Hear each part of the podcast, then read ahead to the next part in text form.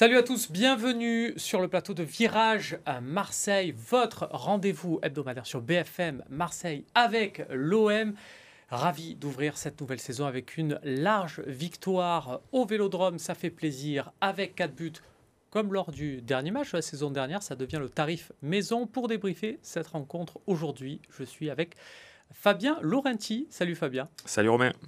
Et puis, il y a aussi l'indéboulonnable Florent Germain. Il est revenu exprès de vacances pour nous. Merci.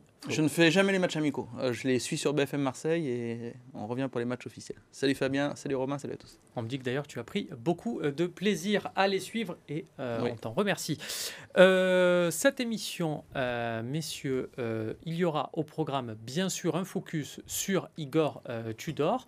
On parlera évidemment euh, du mercato, puisque nous sommes en plein euh, dedans. Et puis, on terminera avec la page multisport de la rédaction d'RMC Sport. Virage Marseille, c'est maintenant.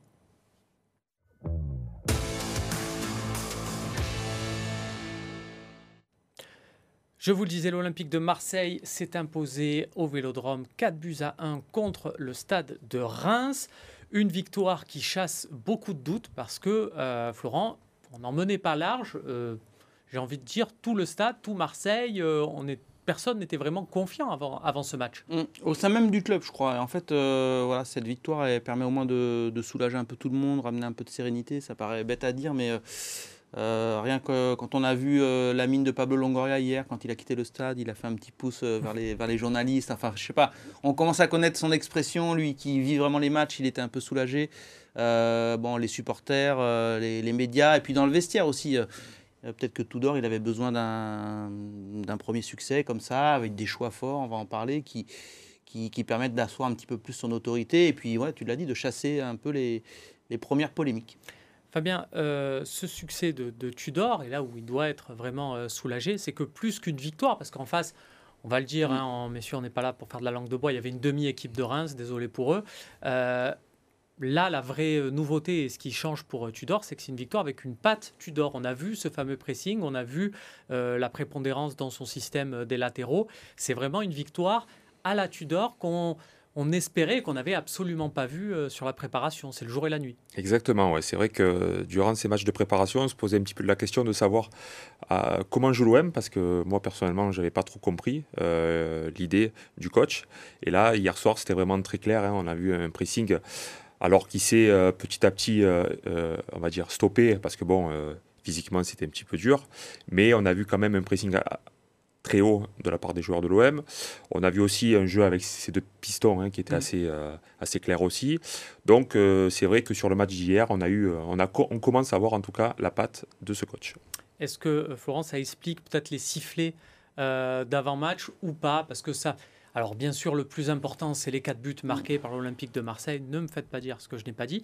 Mais il y a aussi, mm. euh, à l'annonce des équipes, à la fin, on annonce aussi le coach. Et là, il y a eu des sifflets, ce qui était une première, un coach sifflé, alors qu'il n'a même pas joué un, mm. seul match au championnat. Oui, je pense que, ouais, tu l'as dit, c'est une première. Enfin, j'ai pas de, de souvenir euh, précis. Euh, bon, ça a surpris quand même beaucoup de monde. Après, c'est difficile de euh, de quantifier, savoir si c'était 5 000, 10 000, 30 000. Franchement, avec ce stade fermé, ce mm. toit, euh, ça peut vite prendre une résonance euh, assez forte. Je, vais un, peu faire de philosophie, mais j'ai l'impression que c'est pas, faut pas qu'il le prenne personnellement, Igor Tudor. Moi, j'interprète ça presque comme un cri du cœur. le dernier match avant ce OM c'était la folie, ce 4-0, la qualif pour la Ligue des Champions, avec des scènes de joie, Sampaoli, McCourt qui était là. Bon, bref, bah, il y a peut-être un cri du cœur à un moment donné de dire euh, on n'a pas compris quoi, on n'a pas compris ce qui s'est passé. Peut-être que les supporters ils en veulent pas encore personnellement à Igor Tudor, personne ne peut le juger encore vraiment, ni nous ni eux. Euh, mais voilà, il y avait comme ce cri du cœur de dire euh, on n'a pas trop compris et puis ils l'ont exprimé ainsi. bon, c'était quand même assez puissant, surprenant, mais je crois qu'on va passer à autre chose maintenant. Eh bien, juste avant de, passer à autre chose, on va écouter justement la réaction en conférence de presse d'Igor Tudor, de savoir un peu comment il a vécu ça. Il en a euh, parlé après la rencontre. Je ne les ai pas entendus, j'étais à l'intérieur, les supporters ont toujours raison. Ce que je dois faire, c'est travailler tous les jours pour le bien de l'équipe et des supporters. Est-ce que c'est pas la bonne formule, ça, Fabien? On voit un Igor Tudor dur avec ses joueurs. dur avec parfois aussi l'encadrement, le personnel olympique de, de Marseille, dur avec les, les journalistes, mais par contre qui courbe les chines avec les supporters. Il a tout compris à ce club. Ce qui compte, c'est de c'est d'être bien avec les supporters. Ouais, ouais, je pense qu'il sait un petit peu, euh, ce qu'il faut faire. Après, euh, c'est vrai que c'est moi, j'ai été très très surpris euh, d'entendre tous ces sifflets. après, voilà, je pense qu'il comprend le truc. Il sait que les supporters ont pu être aussi déçus de la préparation, même si ce n'est qu'une préparation. L'OM a eu quand même un niveau de jeu très très faible. Euh, le match contre Milan, ça a été aussi très très compliqué. Donc euh, je pense que les supporters avaient un petit peu de doute aussi avant ce match-là. Euh, voilà, ils l'ont fait comprendre avec ces sifflets-là. Tudor, je pense, a répondu de la meilleure des manières avec ce beau spectacle. Avec ce beau spectacle, dans un schéma donc en 3, 4, 2, 1, vous allez me dire, messieurs, ce que vous en pensez, on va le voir s'afficher, tiens, ce, schéma de jeu à trois défenseurs avec donc ces pistons très importants que sont euh, Jonathan Kloss et Nuno euh, Tavares à gauche, euh, Balerdi, Gigo Mbamba derrière. Voilà, Gerson Under, bien sûr, sont beaucoup plus centrés derrière Milik. Tiens, Florent Milik n'a pas fait un match extraordinaire, mais peut-être que s'il n'y a pas cet appel au, au premier poteau, sur, le, euh, premier but, sur le, le, but contre son camp de. Woodface. je ne l'ai pas trouvé euh, inutile, loin de là, hein, Milik. Hein. Après, euh, il est dans un registre. Peut-être que si c'est Luis Suarez qui fait le début de match, mm. Milik qui entre à une demi-heure de la fin, il bénéficie des espaces et c'est Milik qui met le doublé. Je sais pas, bon, on fait de la, de la fiction, mais, non, non, mais c'est vrai. C'est possible. Donc, il, a, il a travaillé. Moi, je pense qu'il va se régaler, Milik il va se régaler parce que Fabien le disait, euh, euh, les Nuno Tavares et Klaus, euh, un, centre c'est un cadeau on l'a vu avec Jonathan Klaus. Bon, on le découvre pas parce qu'à Lens c'était ça, mais c'est vraiment la force de l'OM sur ce premier match, ce sont les, pistons. Donc un profil comme Milik, je pense qu'il va se régaler. Il faut surtout pas tirer de conclusion trop tôt quoi je me tourne vers euh, l'ancien euh, Minot, l'ancien joueur euh, de l'OM. Pour les plus jeunes qui nous regardent, sachez quand même que Fabien Laurenti a joué à l'Olympique de Marseille bah, avec Didier Drogba. Voilà, on va voilà, simplifier comme ça. C'était cette période. Drogba qui a joué avec Laurenti. Oui, en général, on, le dit comme ça. on dit ça international, équipe de France espoir. Oui. Voilà, à l'époque. Avec certains Raymond Domenech. Ah, ça devait être sympa, là, des cours de théâtre. Ouais, le tarot, les cartes, tout ça, là, les astres, c'était sympa. Il faudra, faudra faire une émission, tiens, là-dessus. Mais euh, le, Fabien Laurenti, là, de 2002-2003, euh, dans cette équipe-là, il se dit, je pourrais me régaler en tant que défenseur central droit, là, à la place d'Embemba, dans ce système-là, ça doit être, ça doit être génial d'être défenseur. Ouais, ouais, c'est sympa. Puis on avait joué à l'époque avec Alain Perrin aussi dans, ce système-là. Euh, j'avais joué avec Franck Leboeuf et, et, Daniel Van Buten, deux petits joueurs aussi. donc, donc voilà, solide, ouais. Non, mais c'est sympa, c'est vrai que c'est un système qui est sympa et je trouve qu'hier l'OM a, surtout euh, bien maîtrisé ça. Et surtout, moi, ce qui m'a vraiment plu, c'est, comme le disait Flo, ces deux pistons. Hmm. Euh, fixés d'un côté pour pouvoir renverser de, l'autre aussi. Oui, J'ai trouvé séquences, euh, des séquences où Klaus renversait carrément le jeu sur Nuno. Donc, après un petit pont parfois Après un petit pont parfois aussi. Donc non, c'était vraiment intéressant. Juste, messieurs, dans ce système, excusez-moi de chercher la petite bête, on ne trouve pas Dimitri Payet. Il est rentré en fin de match dans une organisation un peu, un peu différente et on a senti, ça a coïncidé avec un OM qui avait un peu plus de mal, comme si il fallait défendre à un de moins et que c'était compliqué. Est-ce que c'est aussi le, la vision euh, de Florent Germain qui commentait ce match pour, euh, pour RMC euh, Je sais pas. Euh, je pense effectivement que Dimitri Payet, il va peut-être moins trouver sa place dans le système de Igor Tudor. Ça, ça, ça paraît être euh, une évidence, ou alors qu'il il faudra vraiment qu'il soit à 100% euh, euh, et qu'on ait le Dimitri Payet qui a parfois porté l'équipe la saison passée. Mais c'est vrai qu'on voit un gap quand même, un écart assez grand entre ce que voulait Sampaoli et il en faisait de Payet un de ses leaders à déjà ce que fait Igor Tudor qui se permet de le laisser sur le banc. Surtout Meunder qui, je crois, n'avait jamais joué pendant les matchs amicaux, hein, on est d'accord hein, À ce poste-là. Euh, donc pour moi, c'est un choix euh, fort. Alors on, peut l'interpréter en disant est-ce que c'est un signe au vestiaire pour montrer de l'autorité euh, etc. Moi, je crois que c'est tout simplement un choix sportif et peut-être qu'il n'a pas été totalement convaincu par les, les matchs et la préparation de Dimitri Payet et qu'il et que préférait plus de percussions. Donc voilà, c'est, je pense qu'on n'a pas fini de débattre sur, sur le cas Payet avec Igor Tudor.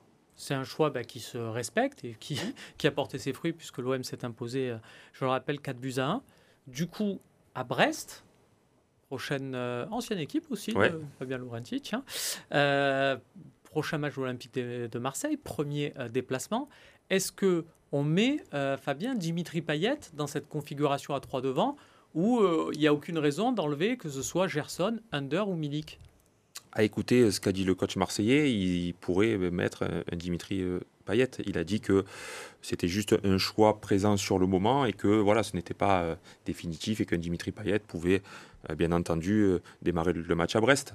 Donc euh, on va voir. Euh, moi je suis impatient de savoir s'il va remettre encore une nouvelle fois euh, le, le capitaine de l'OM quand même hein, Mhm. sur le banc. Mhm. Donc on va voir ça. Mais moi je pense qu'aussi c'est un signe, et c'est un signal fort qu'a envoyé le nouveau coach de l'OM comme ça à tout le monde, de dire voilà, il n'y a pas de, de préférence, il n'y a pas de joueur numéro un. Celui qui décide c'est moi. Et puis si vous voulez me suivre, ce sera comme ça. Donc ça a marché pour le moment, tant mieux. Parce qu'imaginez-vous si hier on perd le match, Tudor aurait, je pense, très très mal dormi. Ah, C'est ce qu'on a tous dit avant la rencontre, quand on a euh, eu la confirmation que Payet euh, était sur le banc. euh, bah, tu tenais ton, ton débat et ta polémique Ouais. s'il n'y avait pas une victoire. Donc au moins, il assoit un peu son, son, son autorité. Après, ouais, re- remettre Payet, ok, mais je suis en train de me dire euh, à la place de qui? Que tu, tu lèves Ça qui? peut être Euh, Payet derrière deux attaquants. On se souvient Ouais. forcément de Donc ce, Gerson de ce festival. Voilà, c'est peut-être le jour où Gerson n'est pas là, ça peut être la solution. Payet et un attaquant qui prend la profondeur, pourquoi pas Bakambu, pourquoi pas Et un autre, Emily. Verretou peut jouer aussi plus haut. Euh, si on considère Aussi. que Rongier et Gendouzi sont euh, des joueurs clés aussi pour ce milieu de terrain, euh, peut-être que Verretou, s'il est en forme, peut monter d'un cran, euh, notamment sur des matchs euh, à l'extérieur. Donc voilà, Pa- Payet, il aura un petit peu plus de mal pour le moment à, à- à se faire une place. Alors, c'est pas l'Olympique de Payet, hein, on va pas tout focaliser là-dessus, mais il y a une petite séquence aussi un peu sympa. Moi, j'ai envie de voir le côté positif et de voir cette séquence comme quelque chose de sympa. Quand Payet rentre Mm. en jeu, il y a Valentin Rongier qui va pour lui donner le, le brassard, et Dimitri Payet lui dit non, non, garde-le. Euh, c'est une on peut la voir comme quelque chose de sympa, comme un Dimitri Payet qui veut pas dire à, à Valentin Rongier tu es juste le capitaine par défaut, Ouais. tu es un vrai capitaine. C'est un Bah, bon message. Je pense qu'on a tous vu que Payet, il avait quand même un esprit collectif, euh, on, ne serait-ce que euh, pour faire briller les attaquants, parfois laisser un penalty. Et là, il a peut-être estimé que Valentin Rongier, il a été capitaine, bah, tu le restes jusqu'au bout. Après, je pense que s'il est titulaire à Brest ou lors d'un prochain match, euh, il récupérera le brassard parce que je crois que c'est Matteo Gendouzi après le match, il, dit- il disait il n'y a pas de souci, ça reste notre capitaine, c'est un joueur important. Euh, mais il a toujours cet esprit, euh, il s'entend bien en plus avec Valentin Rongier, donc je pense qu'il sentait comme ça. Quoi. Très bien, messieurs, on a fait le tour de cette victoire contre Reims. On va passer maintenant au mercato.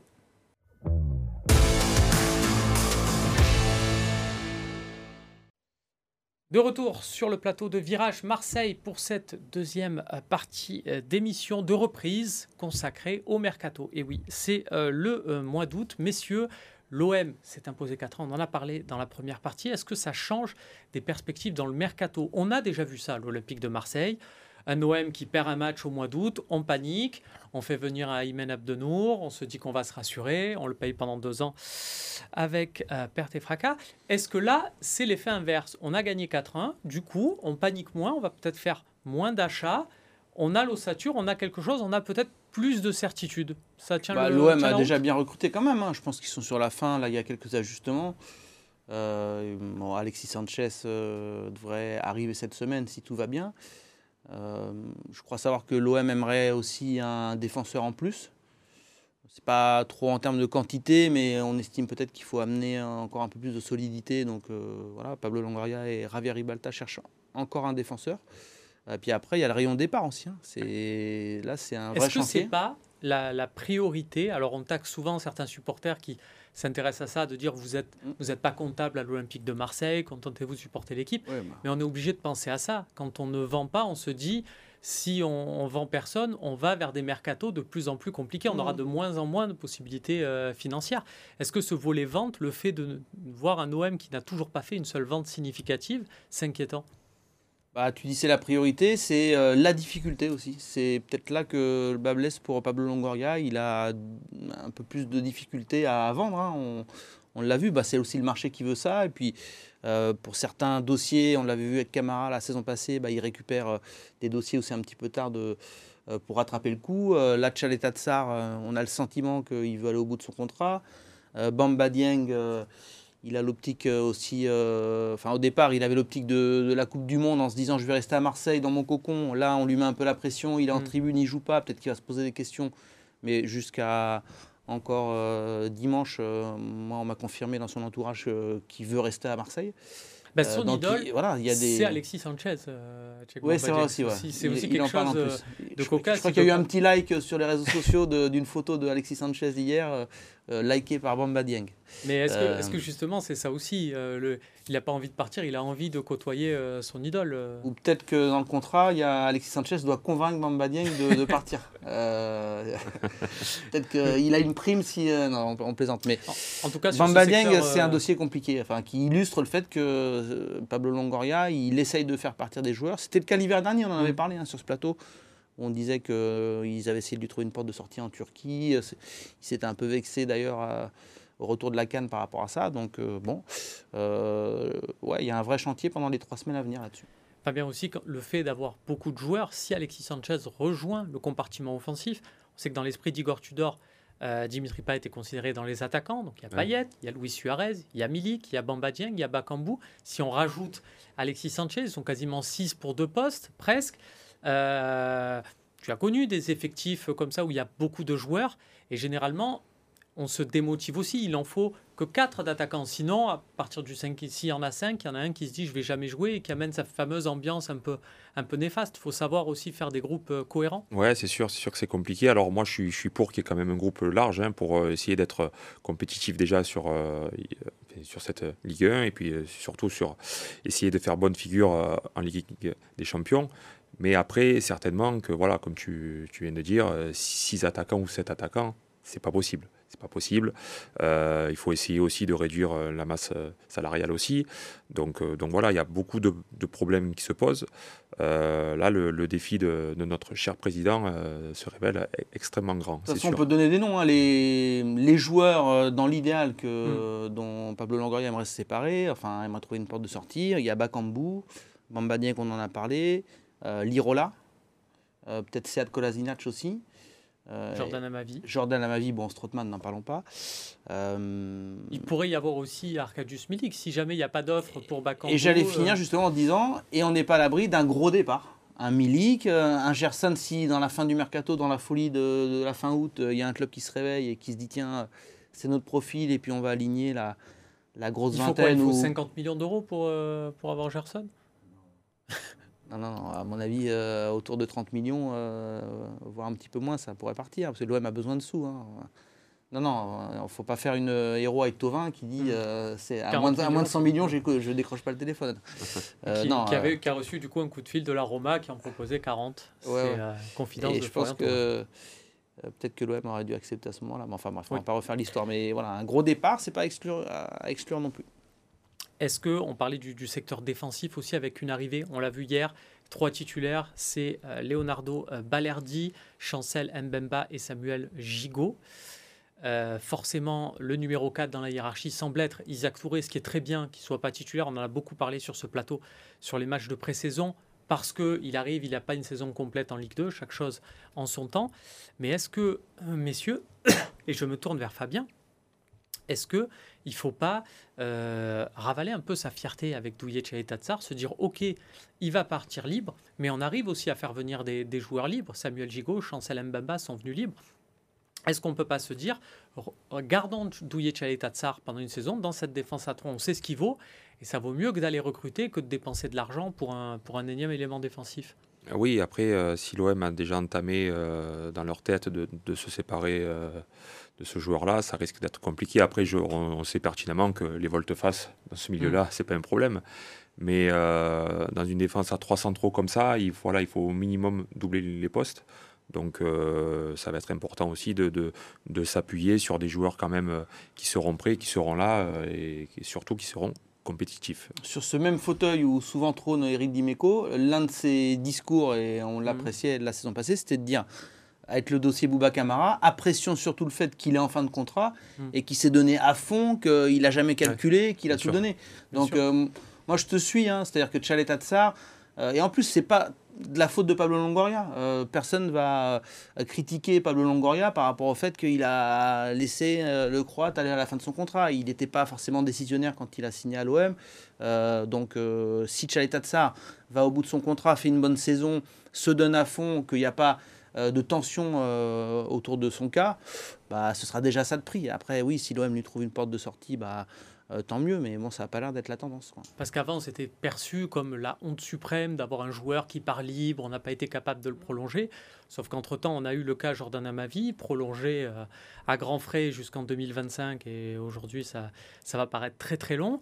Et puis, euh, on arrive aussi à créer de la valeur avec des joueurs sans contrat. Je veux dire, si Boubacar Kamara est parti pour zéro, mais avec Samuel Gigot et Chancel Mbemba alors, je ne vais pas dire que l'OM gagne au change, il y a deux joueurs contre un, on n'est pas à faire des, échanges, des trades sur MPG ou Sorar, mais quand même, il y, a, quelque chose. On est avec cette équipe dirigeante capable de remplacer euh, l'année mmh. prochaine euh, Tchaleta ça. Et puis, dans une, euh, une période, est-ce que ça va durer ou pas Mais il y a de plus en plus de joueurs qui vont à la fin de leur contrat. Donc, ok, Pablo mmh. Longoria, il n'aime pas ça, il le dit, il l'assume. Euh, il a même dit euh, en début d'intersaison, lors d'une conférence de presse, désormais, il n'y aura plus aucun joueur qui arrivera à la fin de son contrat. Mais euh, malheureusement, ça peut encore arriver. Et surtout, on le répète, avec des joueurs sur lesquels il n'avait pas la totale maîtrise bah, quand ils sont arrivés à l'OM. Alors juste sur le facteur humain, notamment avec Tchèque Bambadien, envoyé en tribune, mais écarté sur les derniers matchs de préparation avec un coach limite sommé de dire qu'il ne compte pas dessus parce que c'est des consignes qui viennent euh, d'en haut. Je me tourne une nouvelle fois vers, vers un ancien joueur qui est passé par des clubs où il y a eu aussi des décisions euh, surprenantes, on va dire ça comme ça. Euh, comment on gère le côté humain? Est-ce que même dans le vestiaire, quand on, on a un, camarade comme ça mis au placard, il y a quelque chose où on se dit on est un peu le moral miné, où on se dit on ne sait pas tout, euh, il y a des données qu'on ne maîtrise pas et euh, pauvre Bamba, mais c'est. Oui, non, non, on essaye quand même de le, de le soutenir. Après, euh, nous, à l'époque, on avait les, les, fameux lofts qui existaient, donc les, joueurs étaient carrément à part dans le vestiaire, que ce soit dans le vestiaire, sur le terrain, ils s'entraînaient seuls, ils se changeaient tout seuls. C'est le cas d'Amavi et Strootman en ce moment. Ah, ah d'accord. ils sont, ils sont C'est les deux seuls, hein, mais euh, Dieng et Tchaletatsar sont dans le groupe. Sont dans le groupe, ouais. Mais ouais, là, on a deux lofters. Deux lofters encore, ouais, donc ça revient un peu à la mode. Mais euh, non, non, c'est de les soutenir. Après, euh, malheureusement, ça fait, ça fait partie du milieu. C'est comme ça. Ça peut, être, ça peut paraître cruel de laisser comme ça des joueurs sur le côté. Mais voilà, c'est comme ça. Et malheureusement, il faut, il faut faire avec. Ça dépend quel joueur ça touche aussi. la saison passée, par exemple, le cas à ma vie, ça a fait grincer quelques mm. dents parce que, bon, à ma vie, on aime ou on n'aime pas, mais c'est un joueur qui est plutôt apprécié dans le vestiaire. Là, assez proche de Dimitri Payet, etc. Et, quand euh, euh, on lui a fait comprendre, euh, enfin Saint-Pauli, qu'il comptait pas sur lui, bon, voilà, certains se sont dit ah ouais d'accord, ou même le Kamandanda, mm. qui est un joueur emblématique, mis de côté sur le banc. Bon, quand ça touche des joueurs cadres comme ça, ça peut avoir des conséquences un peu collatérales sur mm. l'ambiance dans le vestiaire. Après, je ne sais pas, Charlie Tatsar, peut-être que ça a un effet moindre, par exemple, si on prend le défenseur croate juste sur euh, Jordan Amavi, il a démarré quand même. Il n'a pas été écarté dès le départ. Il a démarré, il a mm. fait des matchs de, de pré-saison. Et puis, à la suite euh, voilà, d'un accrochage à, à l'entraînement euh, avec Igor Tudor, il est écarté. Est-ce que c'est est -ce c'est curieux? Parce qu'il y a un moment donné, on s'était peut-être dit il va pouvoir peut-être regagner sa place. Peut-être encore aujourd'hui, il pourrait être la doublure de, de Nuno Tavares, mais non. Oui, et d'ailleurs, il y a Kolasinac également qui, qui pourrait l'être. Hein, qui est euh. rentré à droite. Ouais, ouais, qui est rentré à droite là, mais. C'est quoi C'est un message qu'on envoie à Paul Lirola Il faut vite partir euh? bah, Un petit peu. Hein. Euh, Paul Lirola, je crois que c'est effectivement l'un des joueurs que l'OM souhaite voir partir, parce que bon, l'indemnité de transfert n'a pas été des moindres l'été dernier. Mais ouais, le cas à ma vie.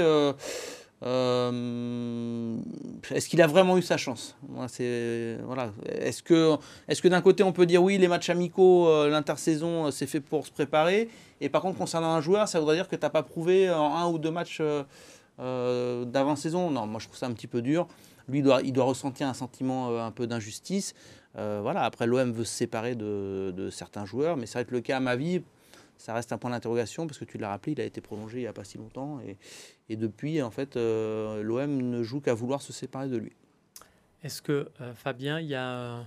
Allez, c'est la fin de l'émission, un petit, un petit désir, une petite envie de fin de mercato, une petite folie, ou que ce soit dans le sens des départs ou des arrivées ou, on ben, verra. Ce qui serait bien, c'est que l'OM puisse se séparer des joueurs qui, voilà, qui ne veulent plus. Je pense à Strootman, tout ça, ça serait bien quand même euh, pour le club.